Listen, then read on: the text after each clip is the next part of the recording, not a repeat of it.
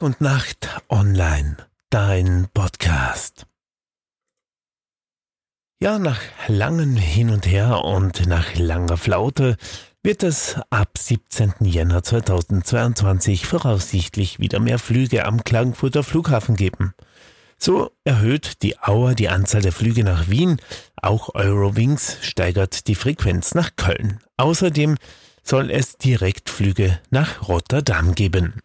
Seit September fliegt die Auer bis zu zweimal täglich zwischen Klagenfurt und Wien. Ab 17. Jänner 2022 sind es bis zu drei Flüge täglich geplant.